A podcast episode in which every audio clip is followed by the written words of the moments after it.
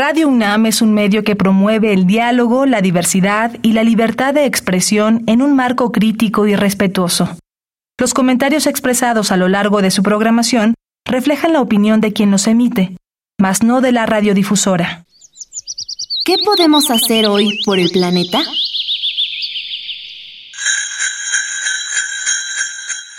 En esta época navideña, el consumo de platillos extravagantes está a la orden del día. Haz de tu cocina un espacio consciente y no uses productos extraídos de especies en peligro de extinción. En su lugar, busca alternativas igual de deliciosas que respeten la diversidad natural. Habitare. Qué gusto saludarles en un día más de transmisión de Habitare Agenda Ambiental Inaplazable. Yo soy Mariana Vega, me da gusto saludarles y me encuentro como cada semana con el gusto de acompañar a la doctora Clementina Kiwa. Hola Mariana. Sí, claro, ahora estamos, bueno, eh, con un tema muy interesante. Vamos a hablar sobre, pues, algo de los detalles moleculares alrededor de las pruebas de diagnóstico en laboratorio y bueno, indudablemente saldrá por ahí el tema de la COVID-19. Y para eso tenemos el gusto de que nos acompañe Alfonso Reyes Lugo, que es biólogo de la Facultad de Ciencias de la UNAM y ahora es, eh, pues, eh, el mero mero, digámoslo así, de SMS Laboratorios. Bienvenido, Alfonso. Hola, muchas gracias. Muchas gracias para servirles. Muchas gracias por estar aquí y a ustedes que nos escuchan, quédense en esta transmisión. Vamos a estar hablando acerca de ciencia molecular y diagnóstico. Esto es Habitare, Agenda Ambiental Inaplazable. Empezamos. El Instituto de Ecología de la UNAM y Radio UNAM presentan. Toma segundos destruir lo que ha crecido en años. Toma horas devastar lo que se ha formado en siglos. Tomar acciones para rescatar nuestro ambiente solo requiere un cambio de conciencia. Habitare.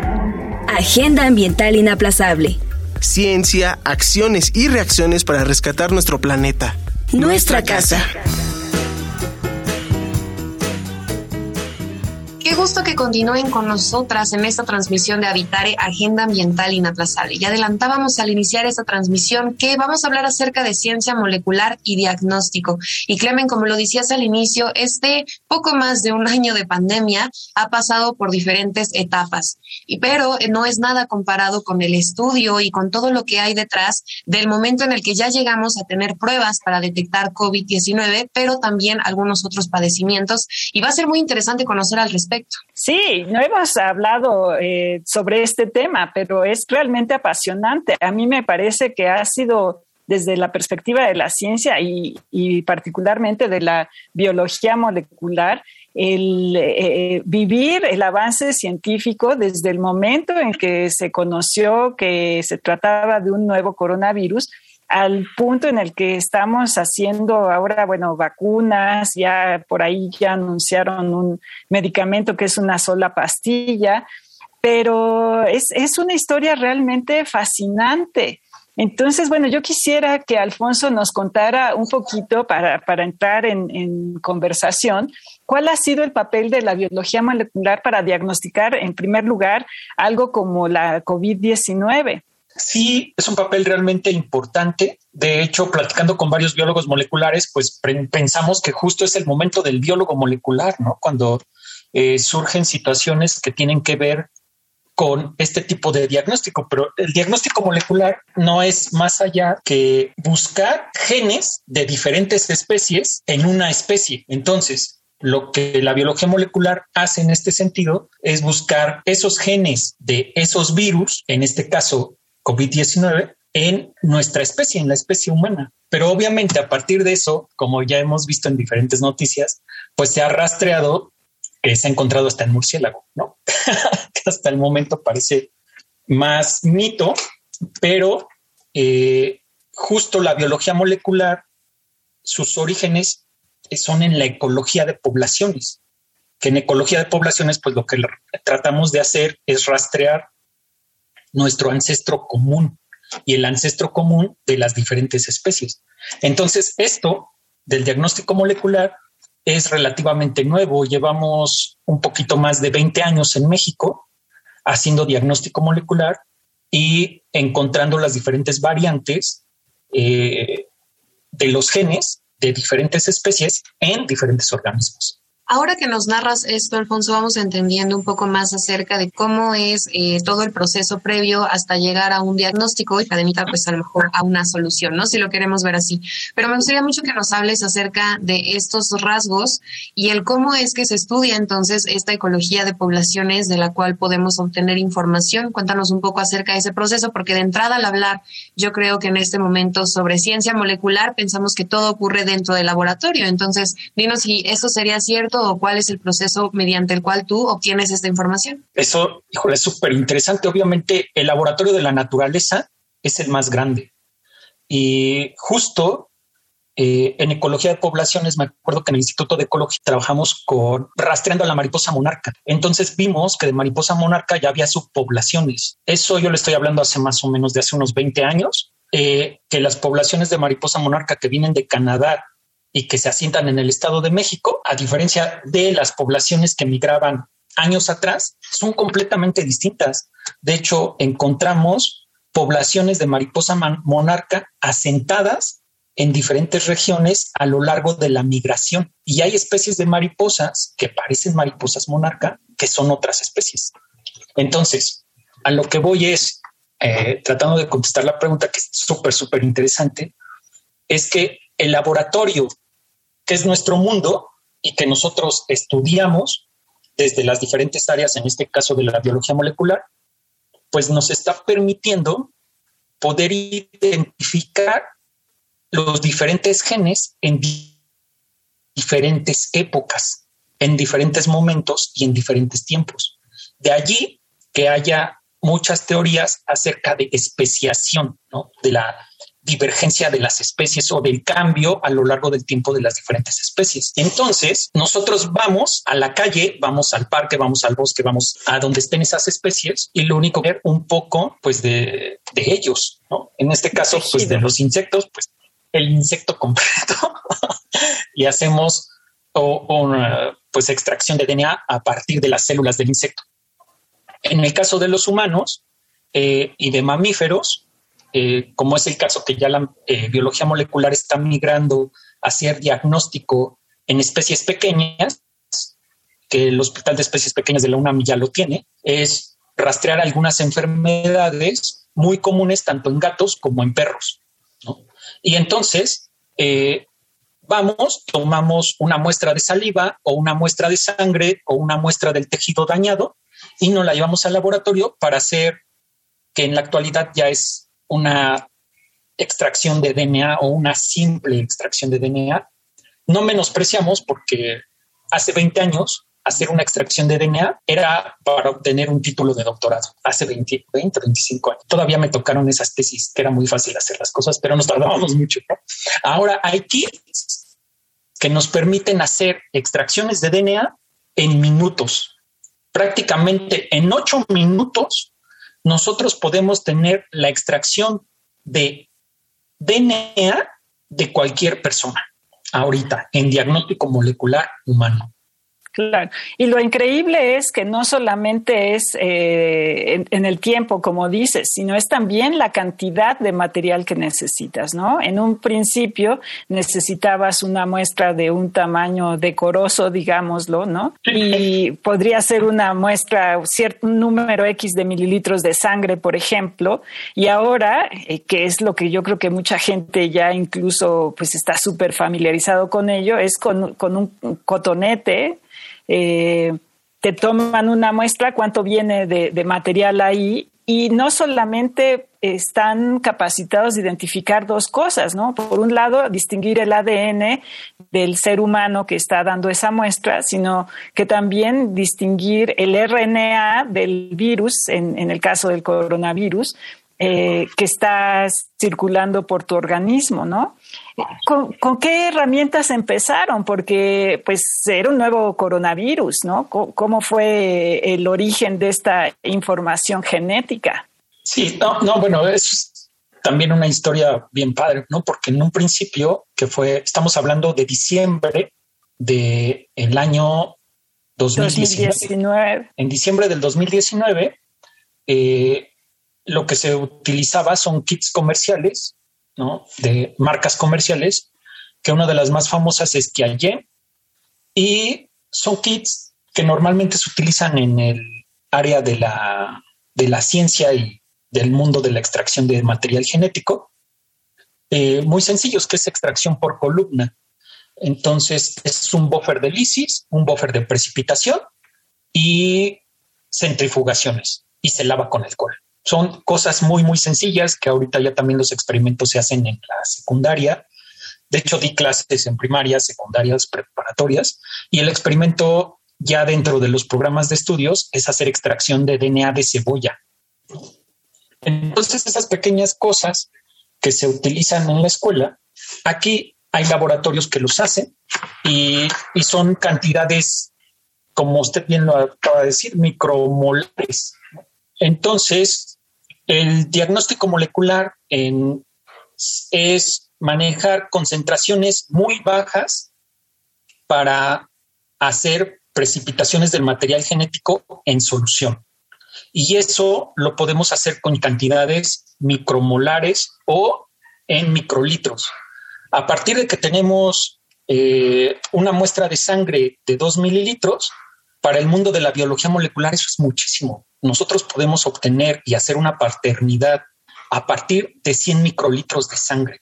Lo único que necesitamos no son más de 10 leucocitos, que son las células nucleadas en la sangre que portan el material genético.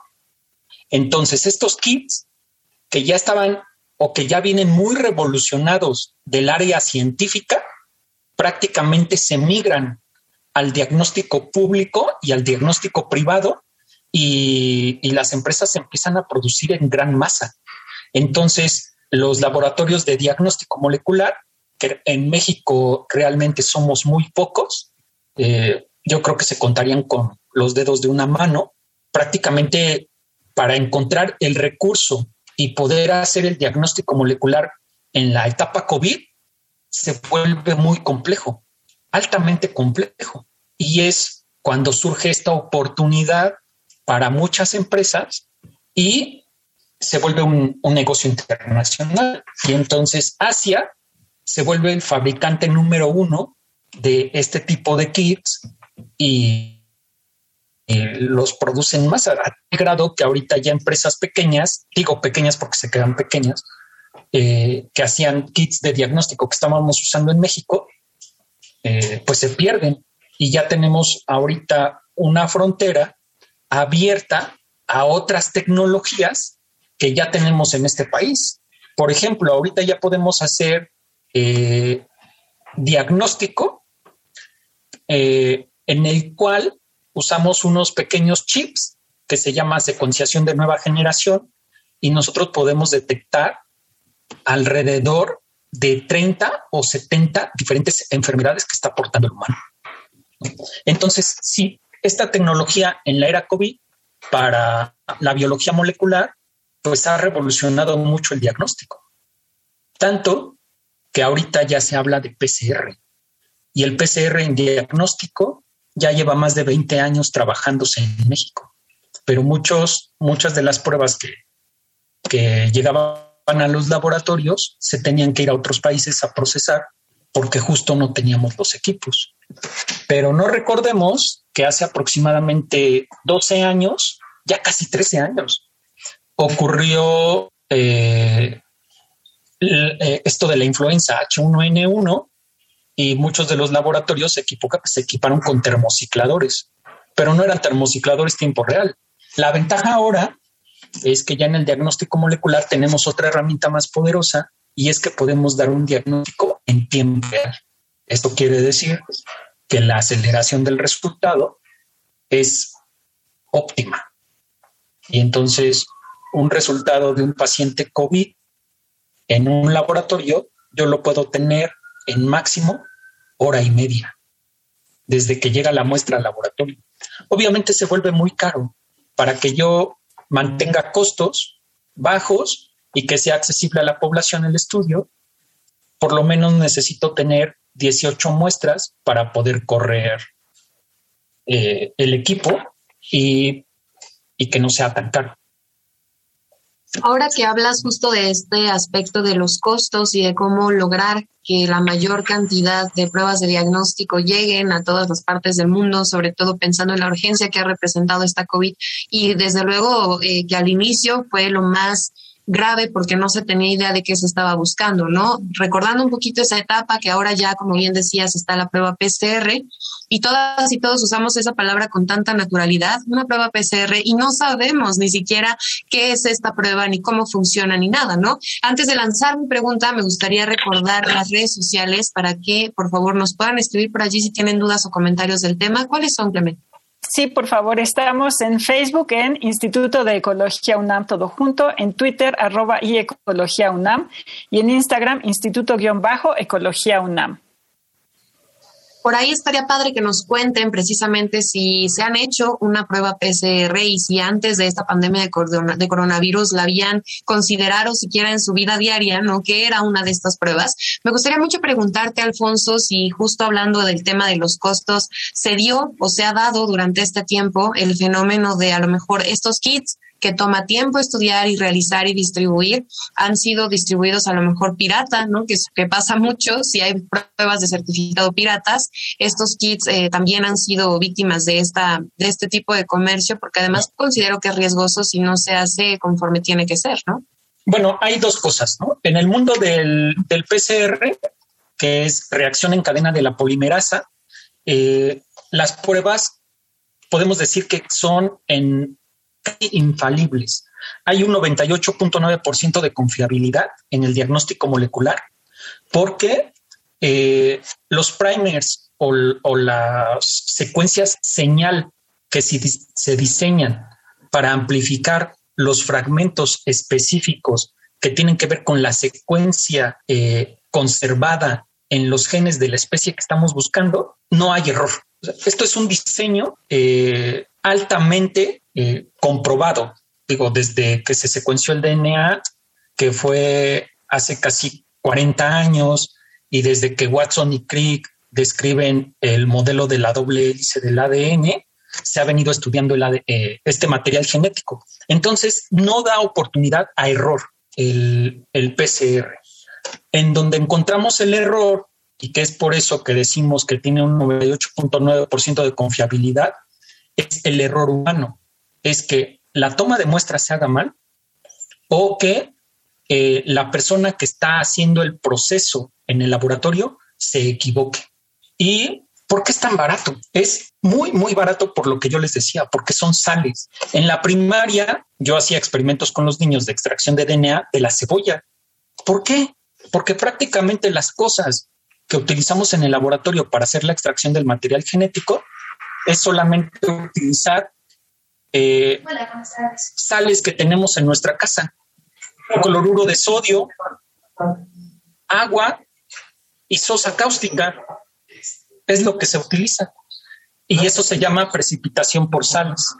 Entonces, nada más lo único que hacen los laboratorios que fabrican eh, eh, estos pequeños kits para la extracción y precipitación del DNA es hacerlo con estándares internacionales y de alta calidad. Esto quiere decir que garantizan que las sustancias que vienen en estos pequeños tubos para hacer la extracción del DNA de la especie que se guste, vienen estériles y libres de una cosa que les llamamos RNasa y DNasa, porque las DNasas y las RNasas son las enzimas que degradan el material genético entonces tiene que venir con esos estándares de calidad. Pero solamente, digo, teniendo la industria, solamente es usar filtros eh, de tamaño molecular adecuado para evitar que pasen enzimas y solo pasan las sales y el agua. Pero pues es realmente barato hacerlo. ¿Y, cómo está cambiando, no sé si decir la tecnología, la metodología eh, de un principio ahora, ¿no? Porque ya tienes todas estas pruebas rápidas que, bueno, en algunos países ya te las venden o te las mandan por correo y las tienes en tu casa para cuando se te ofrezca, ¿no? Eh, es, es ciencia molecular también ahí la que está funcionando o qué clase de metodología se usa? Allí lo que se está utilizando es la inmunología, la inmunología molecular. Eh, básicamente está fundamentado en algo que nosotros le llamamos en biología molecular, que es el modelo de llave cerradura. Entonces, en el modelo de llave cerradura, eh, el antígeno y el anticuerpo se acoplan. Al acoplarse, no hay posibilidad de diferentes combinaciones. Entonces, casi siempre el modelo de llave cerradura con el que se realizan estas pruebas rápidas eh, llega a tener una confiabilidad entre el 60 y el 80%, porque pues necesitaríamos un cerrajero que tenga una llave maestra para poder abrir esa puerta que es el acoplamiento entre el antígeno y el anticuerpo. De aquí que se popularizó ahora las pruebas eh, de antígeno y las pruebas de anticuerpo, pero esas pruebas ya también son eh, relativamente antiguas. Eh, la más comúnmente usada es la prueba de embarazo, que ahorita ya hay pruebas de embarazo dependiendo la marca, que ya tienen hasta un 98% de confiabilidad y son súper confiables pero se basan justo en ese modelo que es el de llave cerradura y que tiene que ver con antígeno anticuerpo. Y también es, es muy, muy barato hacerlo. De hecho, hay un laboratorio en Puebla nacional que ya está haciendo estas pequeñas placas de test rápido y, que, y que ya México tenga esta tecnología. Y pensando en esto que comentas de cuánto ha avanzado y de cómo podemos sí darnos cuenta de ejemplos más cercanos, quizá esto que comentas ahora de las pruebas de embarazo queda más claro, pues antes que solamente te decían sí o no, algunas fallan y ahora te dicen creo que hasta las semanas, ¿no? He visto varios comerciales, es impresionante. Y me llama mucho la atención, eh, ya para ir finalizando con esta editaria, Alfonso, podríamos en algún futuro, no sé si cercano o cercano, o lejano, imaginarnos estas pruebas de una manera incluso a lo mejor más rápida que pueda garantizarse o incluso imaginarse un acceso universal a ellas, no solo hablando de COVID, sino de otras que sean eh, necesarias, pensando también que pues cada día estamos expuestos y expuestas a nuevas enfermedades que pues es necesario saber qué son, de dónde vienen y las pruebas sin duda son algo muy importante. Sí, de hecho ya países como Canadá y Estados Unidos ya lo están haciendo. Ellos, obviamente, por sus políticas de salud, eh, a, sus pobladores ya les envían sus kits de diagnóstico a su casa y ellos se lo hacen. Pero eh, en México yo creo que pues todavía nos falta un poquito de, política en salud pública y, y en consecuencia preparación obviamente el mercado está preparado para ello. Tal es que los famosos cajueleros que ya venden cosas en la calle, cosas, pues venden las pruebas más rápidas. En las farmacias las venden. Uno ya las puede adquirir. El problema está justo en este error que yo les mencionaba, que hay un error en la toma de muestra. Entonces, si una prueba de antígeno o de anticuerpo tiene una confiabilidad de entre el 60 y el 80%, obviamente tiene un error de entre el 40 y el 20%. Y ese error tiene que ver con la toma de muestra. Entonces, eh, yo, yo, yo creo que en lo que nos falta preparación es justo en que tengamos la conciencia de poder hacer algo bien Digo, no por eso está el personal de salud, pero eh, justo es como esa parte moral, esa parte ética de yo me hago una prueba por el simple hecho de que voy a cuidar al otro, no porque me estoy cuidando yo, sino porque probablemente yo estoy contagiado y la otra persona no tiene que contagiarse y yo tengo que cuidar que no se contagie. Entonces, aunado a estas pruebas pirata, eh, o, que había hasta laboratorios, nos tocó ver, porque a nosotros nos tocó ser un laboratorio clonado. Entonces se emitían resultados falsos a nombre de nosotros. Y todo esto tiene que ver con la moral y la ética. Pero obviamente que la tecnología, la ciencia y los avances científicos que están en el diagnóstico molecular e inmunológico al día de hoy están al alcance de cualquiera. Claro. Y bueno, eh, también es, es como, eh, digo, por supuesto, la parte ética y moral, pero eh, es un poco de conocimiento científico o de, de algo de cultura científica, llamémoslo así, ah, de cómo tomarte una muestra, ¿no? así como hemos ido aprendiendo a tomar, por ejemplo, la muestra para la prueba de embarazo, pues se tiene que aprender a tomar estas muestras y eh, bueno, a lo mejor tener un instructivo claro y saber en qué momento tomársela, ¿no? Porque a veces eh, te dicen, no, no, queda claro si es a los tres días, a los cuatro días que estuviste contagiado o, o cuándo, ¿no? O sea, ser, ser muy claros de esa información que tiene que estar disponible a lo mejor en el kit, pero también desde nuestras autoridades sanitarias. Claro, por supuesto. Definitivamente, y creo que nos podríamos ir entonces con esa reflexión. Finalmente, el tema de conciencia y de convivir juntas y juntos en una emergencia sanitaria global no va a depender de que si tu prueba es positiva o negativa. Ahí está la ciencia detrás, como un respaldo, siempre apoyando a las sociedades a salir adelante, pero no confiarnos de, la prueba porque esto implica muchas más acciones que sí están en nuestras manos, ¿no? Alfonso, ha sido un gusto que nos acompañes en este Habitare. Muchísimas gracias por haber estado aquí, por el trabajo que realizas y esperemos que te veamos pronto por acá. Gracias. Acudan a su biólogo de confianza. claro que sí. Y si tienen duda de con quién ir, pueden escribirnos a Vitare a través de las redes sociales. Claro, estamos en Facebook en Instituto de Ecología UNAM, todo junto, en Twitter, arroba y Ecología UNAM, y en Instagram, Instituto-Ecología UNAM. Y pues no nos queda más que agradecer al Instituto de Ecología de la UNAM y a Radio UNAM en la asistencia y voz de las cápsulas a Lisbeth Mancilla, información de Italia Tamés y Esmeralda Osejo Brito. Operación técnica y producción de Paco Ángeles y en las voces les acompañamos Mariana Vega y Clementina Kiwa. Les esperamos en el próximo Habitare Agenda Ambiental Inaplazable. Hasta la próxima. ¿Qué podemos hacer hoy por el planeta?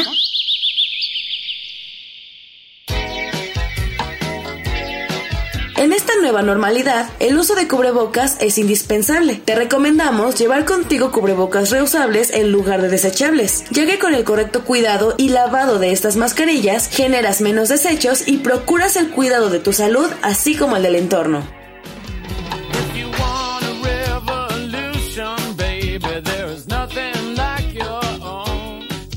Visita ecología.unam.mx para obtener más información sobre el tema de hoy.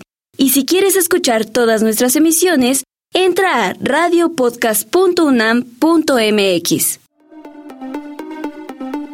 Radio UNAM y el Instituto de Ecología de la UNAM presentaron Habitare, Agenda Ambiental Inaplazable